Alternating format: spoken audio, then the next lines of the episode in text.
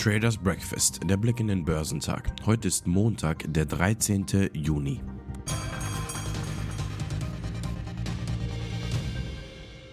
Die US-Inflationsdaten und die damit noch einmal angefeuerten Zins- und Rezessionssorgen haben zum Wochenschluss für einen Kursrutsch an den Börsen gesorgt.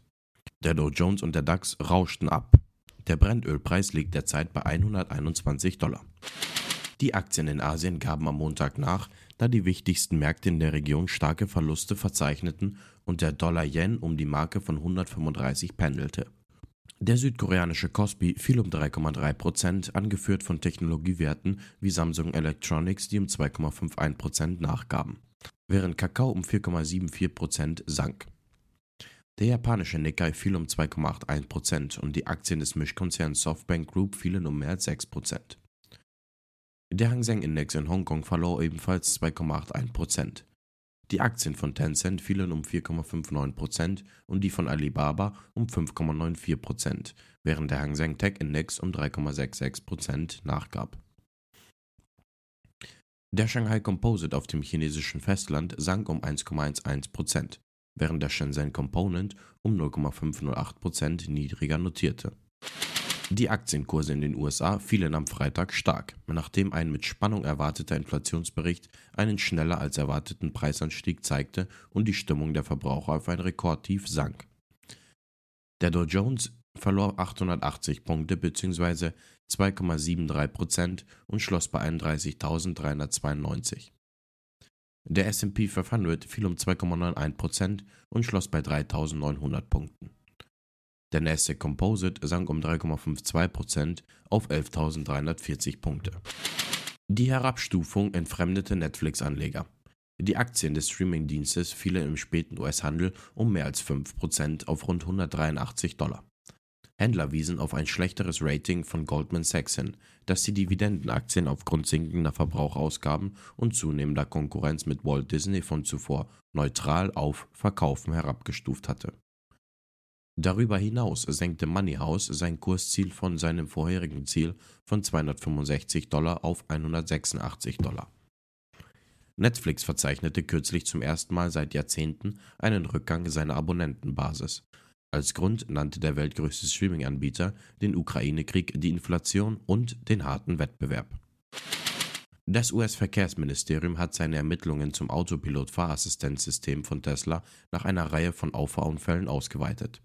Seit Beginn der Ermittlungen im August hat sie sechs weitere Vorfälle identifiziert, bei denen Tesla-Fahrzeuge mit am Straßenrand geparkten Einsatzfahrzeugen mit eingeschaltetem Autopiloten kollidierten. Es stellte sich heraus, dass es elf solcher Unfälle gab. Top-Performer im Dow Jones waren Walmart, Verizon und Procter Gamble. Im S&P 500 überzeugten Newmont Mining, Cardinal Health und The Hershey am meisten. Im technologielastigen NASDAQ 100 legten Pinduoduo, NetEase und The Kraft Heinz Company die beste Performance hin. Die unerwartet hohe US-Inflation hat auch den deutschen Aktienmarkt weiter auf Talfahrt geschickt. Der DAX schloss bei 13.761 Punkten und damit 3,08% tiefer, der größte Tagesverlust seit dreieinhalb Monaten. Es war sein vierter Tag im Minus in Folge. Unter dem Strich steht ein Wochenverlust von 4,8%. Norwegen will acht Militärhubschrauber an eine Allianz von Airbus-Herstellern zurückgeben und weitere Bestellungen stornieren. Der Verteidigungsminister kündigte am Freitag an, dass das Land NH-90-Hubschrauber zurückgeben werde, weil sie entweder unzuverlässig oder zu spät geliefert worden seien. Norwegen fordert eine Rückzahlung von 5 Milliarden Kronen, umgerechnet knapp 500 Millionen Euro, sowie Zinsen und sonstige Abgaben. Enttäuschungen gibt NH Industries, ein Herstellerkonsortium aus Airbus, Leonardo aus Italien und Fokker Aerostructures aus den Niederlanden. Die Entscheidung sei rechtlich unbegründet. Die Containerreederei Hapag-Lloyd profitiert weiterhin von hohen Frachtraten. Da die Kapazität knapper wird, stellt sie sich jedoch auf eine Verlangsamung ein. Die Frachtraten steigen weiter und damit Umsatz und Ergebnis, sagt CEO Rolf Haben-Jansen am Freitag in einer Videokonferenz. Das Auftragsbuch ist voll. Gleichzeitig machen steigende Kosten, insbesondere Treibstoffkosten, dem Konzern weiterhin zu schaffen. Top-Performer am DAX waren Deutsche Börse, Sartorius und HelloFresh. Zum Wochenauftakt sind weder in Europa noch in den USA wichtige Wirtschaftsdaten zu erwarten. Wichtige Geschäftszahlen stehen ebenfalls nicht an. Die Futures bewegen sich im roten Bereich. Der DAX ist 1,57% im Minus. Der Dow Jones ist 1,17% im Minus und der SP 500 ist 1,61% im Minus. Der technologielastige Nasdaq ist 2,03% im Minus.